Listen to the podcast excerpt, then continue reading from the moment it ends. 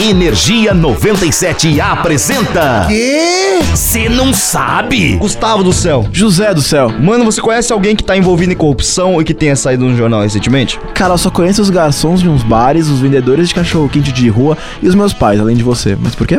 Você tem um ciclo suspeito de amizades, cara. Eles não poderiam ser mais inocentes, cara, mas prossiga. Um professor da Faculdade Estadual de Maringá desenvolveu um método que prevê as próximas pessoas envolvidas em corrupção, com 25% de precisão. Quê? Como isso? Eles inseriram no computador informações sobre as conexões entre 400 indivíduos envolvidos em 65 escândalos de corrupção.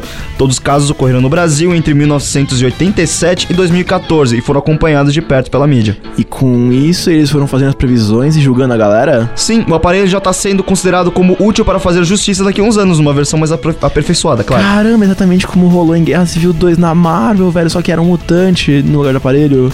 É, é o que, jovem? Nada não, é essa é outra discussão. Enfim, para funcionar, a busca por associações criminosas futuras é feita ano a ano, usando 11 algoritmos diferentes. Quando esses algoritmos são aplicados à rede de um determinado ano, eles geram uma lista de 10 indivíduos que provavelmente aparecerão nos próximos anos na análise. Caramba, eu tô perplexo.